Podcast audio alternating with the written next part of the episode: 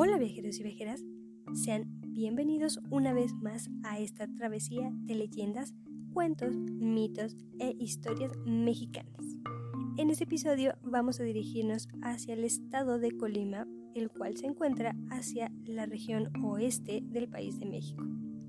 Y para el relato de hoy hemos escogido la leyenda conocida como el Puente de los Suspiros, el cual se ubica en el pueblo mágico de Comala, dentro de Colima capital. Así que sin más, pasémonos ahora con nuestra leyenda.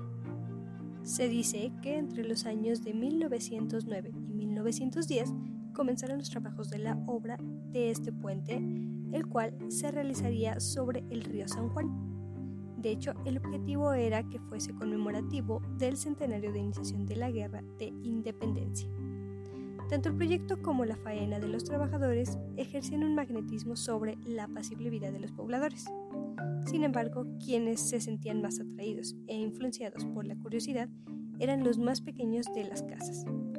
Con frecuencia se acercaban a espiar los niños el progreso de la infraestructura, claro, en su inocencia, desconocían los riesgos que tales incursiones significaban.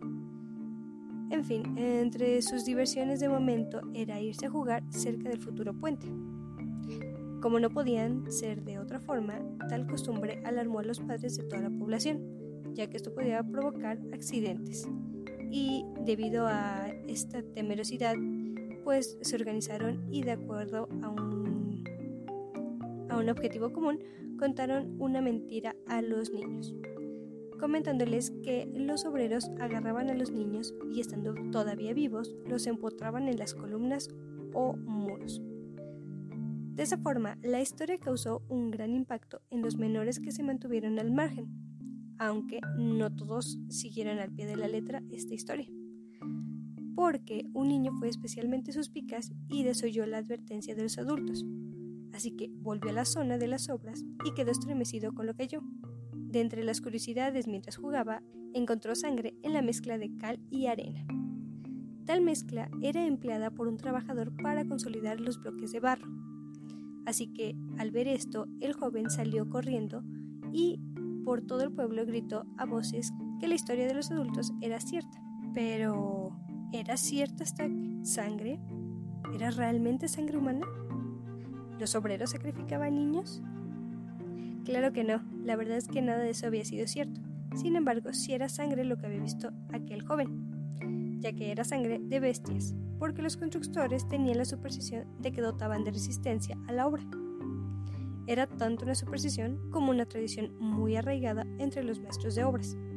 Los trabajos continuaron y el proyecto se concretó. No obstante, el testimonio del niño hizo mella en los pobladores de la zona. Sin embargo, al terminar este puente, las mujeres que caminaban solas descartaban pasar por este punto, ya que decían oír los lamentos de los pequeños que fueron enterrados y se creía que confundían a todas las mujeres con las madres que los llegaron a dejar. Sin embargo, pues todo acto de desespero buscando el auxilio de las madres ausentes era lo que provocaba que las mujeres evitaran el punto. En aquel entonces eran muchos los pobladores analfabetas, así que pues todos estos rumores ayudaron a que la leyenda cobrase mayor fuerza. Y la verdad es porque estos adultos mayores señalaban que había una placa en una de las columnas del puente que aseveraba que era el listado de los niños sepultados en vida. Y pues obviamente los que no supieran leer pues tomarían por ciertas las palabras que en aquel momento se dijeron. Así que esa sería la historia de este episodio. Y ahora pasémonos con el comentario. Así que, ¿qué tal les ha parecido nuestra leyenda? Creo yo que es una historia bastante corta, concisa y también interesante y entretenida. Aunque creo que también es una historia bastante de un terror, pero infantil, más enfocado hacia los niños, que evidentemente ese fue el origen, y creo que en esos momentos tal vez no es tan conveniente dejarla tan expuesta porque sí siento que era necesario en su momento y tal vez en este punto ya no. Puede que esté mal, puede que esté bien, aunque sí es nada más como tener cuidado actualmente con los niños para que evidentemente no pasen accidentes, pero creo que es innecesario seguir llevando el punto de la leyenda que el puente se construyó derivado a los niños enterrados. Así que la verdad pienso que es, un, es una historia que se puede dejar pasar.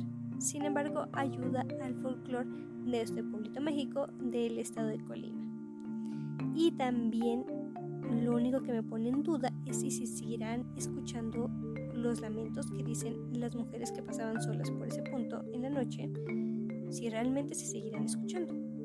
Eso es lo único que aún me queda. No me consta porque no he pasado por esos lugares, pero si ustedes sí los han pasado, la verdad estaría interesante que lo compartieran y lo comentaran. Pero pues nada, hasta aquí sería la leyenda y el episodio de hoy. Por lo que ahora me gustaría despedirme con mi usual frase, la cual es la siguiente.